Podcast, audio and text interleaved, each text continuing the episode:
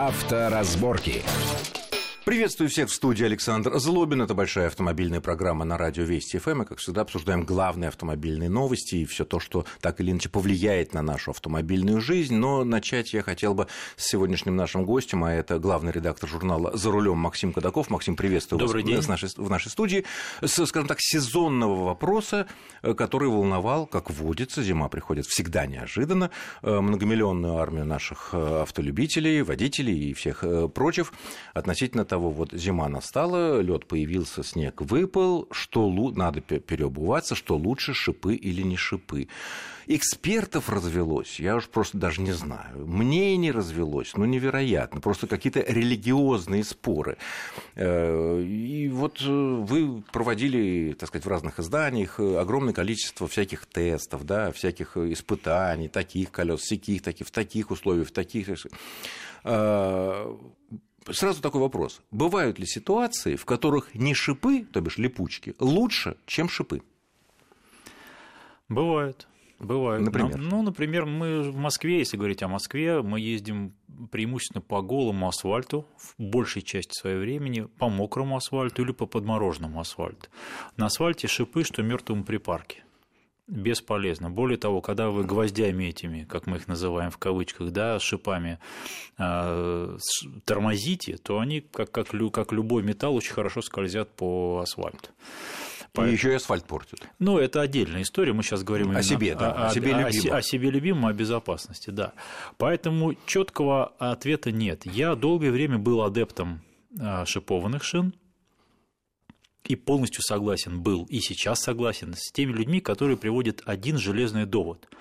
Вот мне, возможно, один раз за зиму надо будет экстренно затормозить на льду, и это единственное торможение вполне возможно оправдает и, Все расходы, и расходы, минусы, и, и минусы, и, и шумность, и мне плевать на то, что на шип, шипованные шины образуют колеи, да, прогрызают асфальт до, до, до колейности. Вот Но как- логика в этом есть. Безусловно. Но последние лет пять я езжу на фрикционных шинах, то есть не шипованных, как в простонародье липучки называются. Ну, это такое это весьма условное, конечно, понять, но мы не будем сейчас это, наверное, обсуждать. Ну, все, все понимают. Да, да, да, да. А, и у меня нет никаких проблем. Хотя я регулярно, как по расписанию, каждые выходные езжу на дачу, это 40 километров от Москвы. А, нет, я вот не испытываю никаких проблем, абсолютно. Другое дело, что если человек живет условно говоря, на периферии, периферия это может быть и и 100 километров от Москвы, в небольшом районном городе, у него он много мотается по по району, э, дороги часто не- чистят, или появляется не обязательно лед, появляется иногда очень плотный снежный накат, который близок ко льду, вот такой уже при полулед. Вот там шипы, конечно, работают, безусловно. Но если у вас голый асфальт и шипу не за что цепляться, э, э, он ничего не дает. Так же, так же и в глубоком снегу. Ну, в снегу понятно. Ну, а многим непонятно. В Говорят, любом- вот, вот она еще и, вот у меня сне- дво- двор не чищен, говорят, поэтому я езжу на шипах. Нет, ну это заявление. Это странно, потому Тем более, что, в снегу работает шип, протектор. не шип, мокрый снег глубокий, рыхлый снег глубокий. Мне Конечно. кажется, тут совсем. Тут, конечно, не поехать, не поскользнуться, что называется, э, на льду. Э, Я встречал такие утверждения экспертов, что даже на льду при определенных условиях, при определенных температурах шипы э, это хуже. И вот почему. Потому что твердый лед, если очень низкая температура, шипы не могут продавить этот твердый лед, соответственно, они вда- вдавливаются внутрь шины, и таким образом как бы немного уменьшается площадь контакта шины с поверхностью.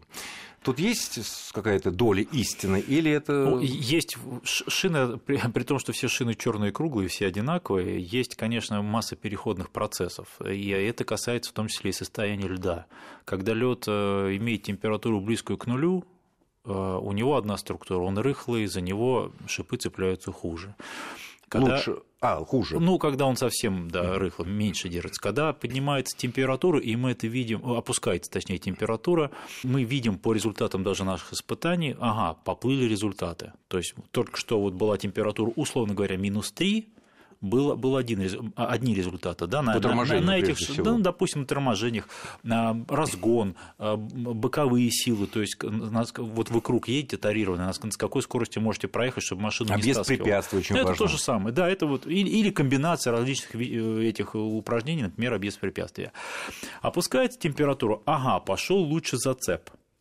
То есть, опять же, это все условно. Лед везде разный, везде разный снег. Мы в целом говорим, допустим, температура опустилась до минус 15 зацеп улучшился. Если э, температура еще сильнее опускается, то действительно лед становится еще тверже, и обратный пошел процесс, э, чуть-чуть похуже стали шины цепляться. Но вот так а, спокойно говорить о том, уверенно, что на очень, так сказать, твердом льду, когда а, сильный мороз, когда сильный мороз, шипованная шина работает хуже, чем фрикционная, я бы не стал. Все надо сравнивать и в сравнимых условиях, и сравнимые шины сравнимого уровня. Ведь можно взять, условно говоря, плохую э, шипованную, ну, недорогую, дешевую шину, э, шипованную и дорогую фрикционку. Или наоборот. И она выиграет. Ну, ну понятно, да, все нужно сравнивать, но все-таки при прочих равных, если не брать крайности, еще раз, там, где именно обледенелые дороги, там, конечно, лучше шипованные шины. Причем я а почему я говорю про асфальт? Вот иногда появляется так называемый черный лед. Это специалисты называют крайне тонкую, мизерную, вот на грани изморози, да, а пленку, которая покрывает асфальт. Там шип тоже не работает, ему не за что цепляться. Слишком тонкий слой. Когда вот асфальт прям блестит, он блестеть начинает. Слишком ну, тонкий слишком... слой, да, это бесполезно. Вот когда действительно лед намерз или снег закатан до состояния, вот он белый-белый, потом аж стеклянный становится, когда уже есть шипы за что-то зацепиться, там шип работает. И все таки я уверен, что каждый, наверное, исходя из своих особенностей эксплуатации, должен выбирать э, сам для себя. Люди То есть знают... однозначного такого нет? Нет, но если брать московский регион, при том, что я говорю, что в Москве у меня с фрикционными шинами нет проблем, в московском регионе, это Москва, область, близлежащие области, у нас в среднем до 70% продаж э, шин это шипованные. Зимние. Все-таки зимние. зимние. Все-таки люди отдают предпочтение шипам. Ну, привыкли как-то уже, привыкли. И, Скажите, да, Максим, а да. вот такой еще вопрос, чтобы завершить уже э, шинную тему. Э, каких-то особенностей управления, которые нужно учесть при управлении машиной в зависимости от, от того, какие шины у вас стоят, наверное, нет. Тормозим заранее, мягко, так сказать, не в идеале, в идеале, да, вы совершенно верно сказали. И тут еще много зависит от самого автомобиля. Есть автомобили, смена шин на которых принципиально не меняет характер. Это же какие такие? Ну, то есть между летними ну, и зимними ну, имеется? В целом, в целом характер автомобиля остается. Особенно, да, авто, да, даже одних, одни летние на другие летние. Средненькие или плохенькие летние шины меняете на хорошие шины. Не меняется, машина становится острее, она, но не меняется ее характер. То есть, условно говоря, если у нас был такой вот явно переднеприводный автомобиль с недостаточной управляемостью, точнее, когда вы с перебором скорости мордочкой скользите наружу поворота, поставили другие шины, он лучше стал ехать, но характер остался. А есть машины, машины, которые немножко меняют свой характер. То он ехал по, по недостаточной, морда начал, уплывала в повороте. Поставили другие шины, вы чувствуете, о, он Ну, потому стал... что зимние все таки они помягче я, в любом я, случае. Я даже говорю лето на лето. А, Плохое лето на хорошее лето. Лето на зиму тоже может менять характер. Но, то есть, еще я к чему говорю, что многое зависит еще от самого автомобиля. Но в целом, в целом, вы, конечно, правы. А, раньше тормозим, плавно обязательно делаем, особенно если вы попадаете вот в эту колею, которую не закатали в хороший асфальт, и она осталась на зиму, и она скользкая, никаких резких движений, все должно быть очень плавно, плавный разгон, плавное торможение и плавное начало поворота руля. Вот надо с машиной... Независимо от того, как с девушкой. шипованный или не да, шипованный, да, да. понятно. Ну что ж, с шинами, я надеюсь, разобрались, я думаю, что, так сказать, все будет хорошо у всех наших слушателей. А, следующая тема э, с этого месяца, с начала этого месяца отменили давно нам привычный, уже много десятилетий, бумажный ПТС, паспорт транспортного средства. Это то самое, что мы привыкли хранить, держать, это доказательство, что машина наша. И беречь как зеницу И беречь ока. как зеницу ока, и даже если мы... Потому вдруг... что дубликат – это уже как бы плохо, уже машину начинаешь продавать, цена да. падает на 10-15%. Ага, дубликат, да, да, да. значит, дело нечисто, даже если мы потеряли наше маленькое свидетельство о регистрации ламинированное, у нас всегда есть паспорт, мы все таки восстановим. Теперь их выдавать не будут. Не будут. Вот. Не будем вдаваться в резоны э, такого решения, там много всего, всего можно говорить, никаких программ не хватит. А теперь будет э, электронный ПТС, который будет выдавать, так сказать, создаваться, я так понимаю, в подразделении ГИБДД во время регистрации Совершенно верно. автомобиля. Только давайте сразу уточним, чтобы люди не пугались, что бумажные ПТС по-прежнему действуют. Да, да, да. Если вы перепродаете автомобиль нынешний свой, а, э, бумажный ПТС будет действовать до тех пор, пока там остается место. Вписали нового собственника, поставили подпись, там новый собственник расписался, составили договор купли-продажи, все у вас есть. Никто не имеет права требовать перевода вашего любимого Да. родного бумажного ПТС в некий В электронный, электронный. В элек-. На электронный ПТС вы переходите в двух случаях. Либо вы покупаете сейчас новый автомобиль, на который правдопроизводители заводят ПТС, либо вы приходите... Электронный ПТС. Да, да, да. Либо вы приходите и говорите, пишите заявление, я хочу получить электронный ПТС. И вам по вашему об- обращению ходатайству в ГАИ, в Ну, ГИБДД, я думаю, это мо- можно вынести за скобки. Тут но те- мало. вы Да, можете это сделать. Да, да, да. В этой связи, когда обсуждалось это принятое решение, многие, ну, некоторые, по крайней мере, эксперты, говорили, что тут возможны некоторые сложности. Какого рода? Вот э, как доказать, что эта машина ваша? Потому что электронный ПТС, я так понимаю, у вас же доступ к нему нету. Здесь ровно та же самая истор- история, что сейчас э, с недвижимостью происходит. Раньше у нас у всех было, было свидетельство на недвижимость, э, Красивое, красивая герб, гербовая всё, бумага с красота. водяными знаками. Сейчас у вас просто выписка из Росреестра с печатью. Который Да. Действует даже- всего 15 суток. которые действуют ограниченное время и так далее и тому подобное. Значит, э, теперь будет ровно та же самая история, но мне кажется, что нас даже, даже, даже должно волновать, наверное, не только это, а сам процесс регистрации и получ... автомобиля и получения электронного ПТС. Что, как мы сейчас с вами продаем автомобили, э, от- ну, допустим, с ру- с рук, да, что называется, вот бэушная машина. Ну или в трейдин отдаем там то же Не, не важно, да. Ну, самый простой вариант, я продаю вам свой автомобиль. Мы составили договор купли-продажи, распечатали его из, из интернета, да, заполнили от руки, даже можно заполнить или на компьютере, расписались. В ПТС вписывается новый собственник, да, расписывается, все. Вот с этого момента юридически вы являетесь полноправным собственником автомобиля. Дальше вы можете его Даже ГИБДД об этом не знает. ГИБДД может об этом и не знать, естественно, да. В течение 10 дней вы должны поставить машину на учет. В ГИБДД. В На ГИБДД. себя. На себя. Вы идете с На этими номерах. документами, если да, да, да. Ну, э, номера это уже дело там, в данном случае десятый. Хорошо, зарегистрировали в течение 10 дней. Вы можете не регистрировать. Вот не хочу ездить, хочу пока похоронить, не хочу там и так далее, э, транспортный налог платить, там не знаю что. Пусть этот платит владелец. Да, да, да. Ну, вот, интересно. короче говоря, если вы пришли позже, вы заплатили штраф за несвоевременную регистрацию автомобиля. Что будет происходить теперь? Если у вас э, вот только вы будет в будущем, да, если у вас только выписка электронная, вы составили, мы составили с вами договор, его надо будет зарегистрировать в ГИБДД, так же, как происходит это с недвижимостью. Да? Вы же отдаете в Росреестр, там и регистрируется, и после этого через какое-то Да, время вы становитесь ваше по- право, как да. бы Ну, по- прям полноправный собственник. Вот сейчас мы будем э, в случае с электронными ПТСами какое-то время чуть-чуть недособственниками. А теперь смотрите, все прекрасно знают, кто был последний раз в ГИБДД, насколько ГИБДД, э, МРЭО перегружены.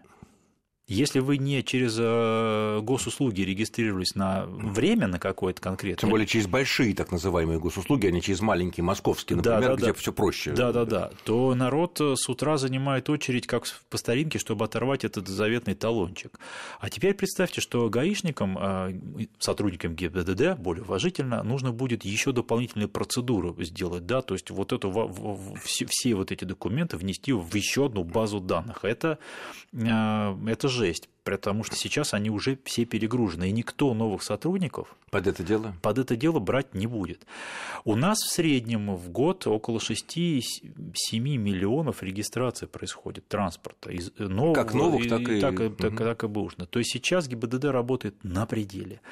Любая база, и это видно по базе Росреестра именно недвижимости, видно, что периодически базы подвисают рано или поздно.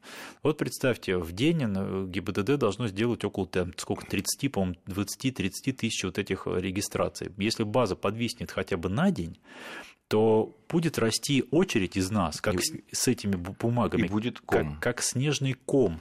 И никто нам в конце И никакие концов, шины нам в этом случае не помогут. Не помогут Мы да. продолжим наш разговор после очень короткого перерыва. Не отключайтесь.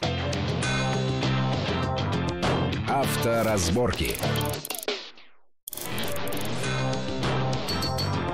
Авторазборки. Итак, мы продолжаем в студии Александр Злобин и Максим Кадаков. А, обсуждаем те, скажем так, плюсы и, ну, прежде всего, наверное, минусы, которые возникают в связи с тем, что теперь а, с начала этого месяца не будут выдавать э, привычные нам бумажные ПТС, а все будет э, так называемый электронный ПТС, и все это будет в электронных базах, как Максим правильно сравнил, как сейчас это сделано с нашими документами о собственности, э, которые существуют только в электронной базе Росреестра. Недвижимость, да. Да, ну, да, не, да, недвижимость недвижимость, естественно.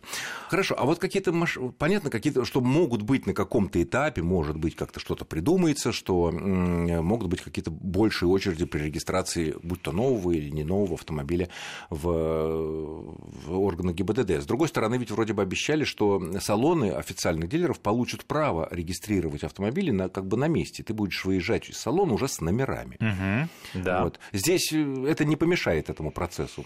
Я думаю, что не помешает, но надо смотреть, как это будет работать, потому что по состоянию на сентябрь э, было выдано, если я не ошибаюсь, около всего 5 или 6 тысяч электронов ПТС. Сейчас вот по, по состоянию на 1 ноября что-то около 60 тысяч. То есть... Но это было, еще существовали бумажные. Они, да. То есть а теперь выдавались. бумажных все. Вот, теперь сейчас, по мере того, как нарастает вот эта вот лавина, надо, надо посмотреть, как это будет работать. Мы сейчас с вами можем только, только предполагать только и видеть какие-то узкие места, И мне которые... хочется надеяться, да, что это все таки будет работать нормально, иначе вот будет расти снежный ком, и мы с вами будем стоять в этих очередях, потом придет 10-дневный срок, сроком и скажут, ага, дружок, штраф полторы тысячи рублей, потому что вовремя не, не, не зарегистрировал а вот полу, связи... полу принадлежащий тебе автомобиль. Да, в связи с этими электронными э, ПТС, э, нет ли здесь увеличения опасности некого мошенничества? Потому что мы неоднократно, даже э, слушатели наши знают, мы неоднократно делали материалы о том, что путем различных махинаций, конечно, все это вне правового поля, выяснялось, что вот когда новая система э, регистрации недвижимости, выяснялось, что квартира ваша твоя уже и не ваша, собственно. Не может ли здесь быть аналогичная ситуация с автомобилями? Может. Я не сторонник э, охоты на ведьм, но, естественно, если будет какой-то сговор, конечно, все это возможно. То есть теоретически, пока вы пол полусобственник, я могу такой же договор купли-продажи подписать. Ведь электронного ПТС у меня нет, он, э, бумажного нет, да, да, он в электронном виде, я могу с вами договор купли-продажи подписать, и еще с десятью такими же людьми. И кто первый успеет добежать кто, до ГИБДД и поставить на себя и, эту и машину? поставить на себя эту машину. А вы потом будете доказывать, что вы честный покупатель, что вы добросовестный, добросовестный что вы деньги, отдал, деньги отдали, а вот у меня тоже договор, и это, это будет уже, к сожалению, вашей проблемой. Самое главное, что поскольку ГИБДД сейчас перегружено, быстро они смогут они, это они даже не в состоянии, даже если хотят, заниматься вами, вот вашей проблемой. Да, ну понятно. Быстро, три минуты на осмотр автомобиля, э, три минуты на, на то, чтобы забить э, какие-то данные в систему, все, все, следующий. А следующих ну, стоит Мне цел, кажется, выход один, очередь. чтобы человек сам как-то автоматом посылал в эту базу, эта база присылала ему через там, час ответ, вашего принято, а через там, полдня э, подтверждение, что все, вы в базе, вот посмотрите вашу запись. Но, но этого, не, но этого ну, не, не сразу, не сразу, да, наверное. Не сразу, да. Сначала... Но хотелось бы, ну, поскольку мы идем все-таки в электронном, да, живем в электронном электронном веке, хотелось, чтобы это работало идея, нормально. в принципе, такая очевидная. Еще одна э, новость минувшей недели. Э, Министерство транспорта разработало поправки в правила дорожного движения и ввело там новый термин. Это называется так – средства индивидуальной мобильности. СИМ. СИМ. Под него, наконец, попадают электросамокаты, сегвеи, моноколеса, гироскутеры и даже роликовые коньки и скейтборды. Да, да, да. Сейчас пользователи этих, по нынешним правилам, пользователи всех этих замечательных устройств приравнены к пешеходам. Юридически это пешеходы. Но, как мы знаем, они могут разгоняться до 40, а некоторые даже до 60 км в час. И вот это вот 60 километров несется вот этот вот пешеход, скажем так, и не дай бог попасться ему э, на, э, на пути какой бы ты э, крепкий не был. Вот. Ну, там разные вещи, до, до, до 14 лет, где можно ездить, до 60 и так далее, и так далее. Вот. И даже в отдельных случаях для взрослых могут ездить на этих э, аппаратах, если он оборудован тормозом, светоотражателем и фонарем, даже в отдельных случаях по обочине, если нет специальной там велодорожки и так далее, да. и так далее, специальные знаки там и так мелочи. Но меня поразило вот что. Это ведь не решит проблему. И вот почему? Потому что для того, чтобы проблема была решена, с лихачами на этих угу. устройствах, э, нужно, чтобы у них были права, которые можно отнять, и номера. лишить, и главные номера. Потому что иначе как бы мы ни называли, средства мобильности, сюда 100 километров, сюда 100 километров, сюда... Если у тебя нет номера, тебя никто не поймает. Безусловно, а потом попробуйте. Почему? Почему, на ваш взгляд, вот э, вроде бы, ну, логично бы сделать номера? Трудно, что ли? В конце концов, э, были времена, когда даже на самые обычные велосипеды Велосипед... в нашей стране, и да. не только в нашей стране, были номера, которые выдавались в установленном порядке. Если какой-нибудь э, охламон велосипедист что-нибудь нехорошее сделал, ну, пожалуйста, номер. Его можно было хотя бы найти. Да.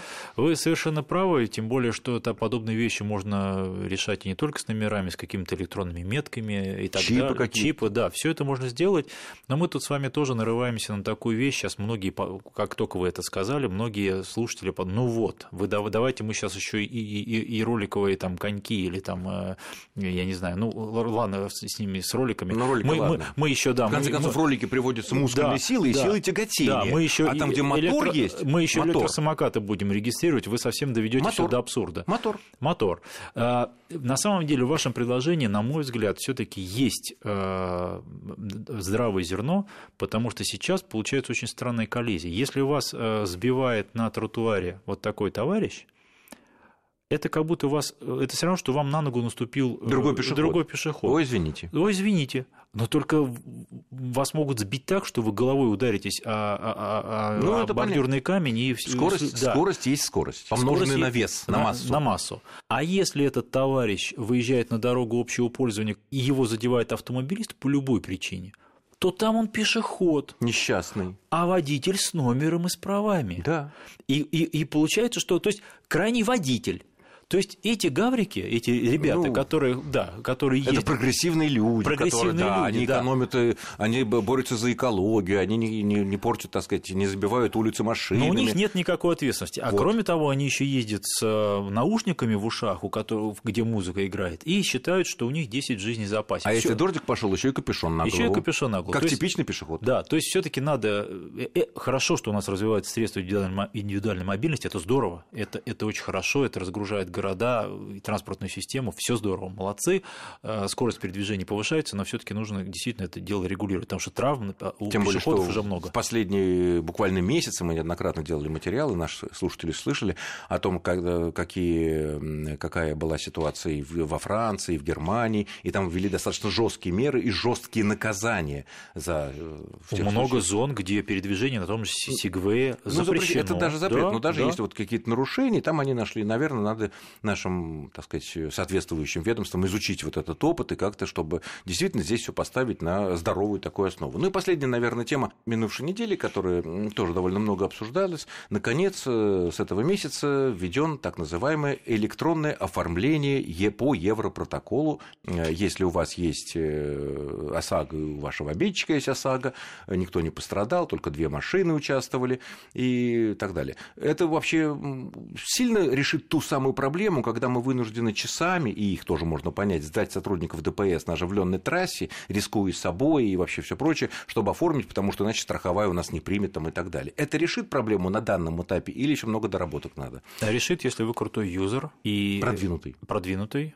Если вы очень хотите это сделать, и если вам позволяет это сделать погода. Объясняю.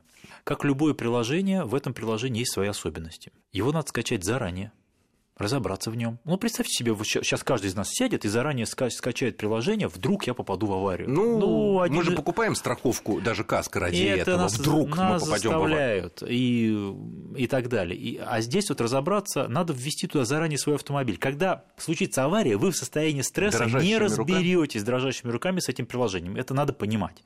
Туда нужно завести свои данные, данные Всё, автомобиля. То есть, э, главный совет, если вы хотите этим, рассчитываете этим пользоваться в случае вот такой неприятности, за... Сначала, ну, не попробуйте. ну да, ну, ввести те данные, которые да. можно ввести, свои, номер полиса, Совершенно автомобиля Это и так первый далее. момент. Второй момент. У нас очень мало времени буквально. Сейчас, да. короткий световой день. Что вы сфотографируете вечером? Вспышкой плохо получится. Плохо, плохо получится. и потом страховая вам скажет, ой, не подходит. Поэтому это хорошо, этим, по этому пути надо идти, но в хороший, яркий, солнечный день, да. и если вы заранее подготовились и скачали эту программу и так далее. Поэтому, ну, будем надеяться, что это маленький шажок, который, может, приведет к какому-то дополнительному прогрессу, и нам не придется часами ждать на перегруженных улицах, если мы столкнулись, так сказать, совсем незначительно. Я благодарю нашего сегодняшнего гостя. Это был главный редактор журнала «За рулем» Максим Кадаков за интересный и познавательный, и, я надеюсь, полезный для многих других разговор. С вами был Александр Злобин. Удачи всем и будьте аккуратны на дорогах. Счастливо. Авторазборки.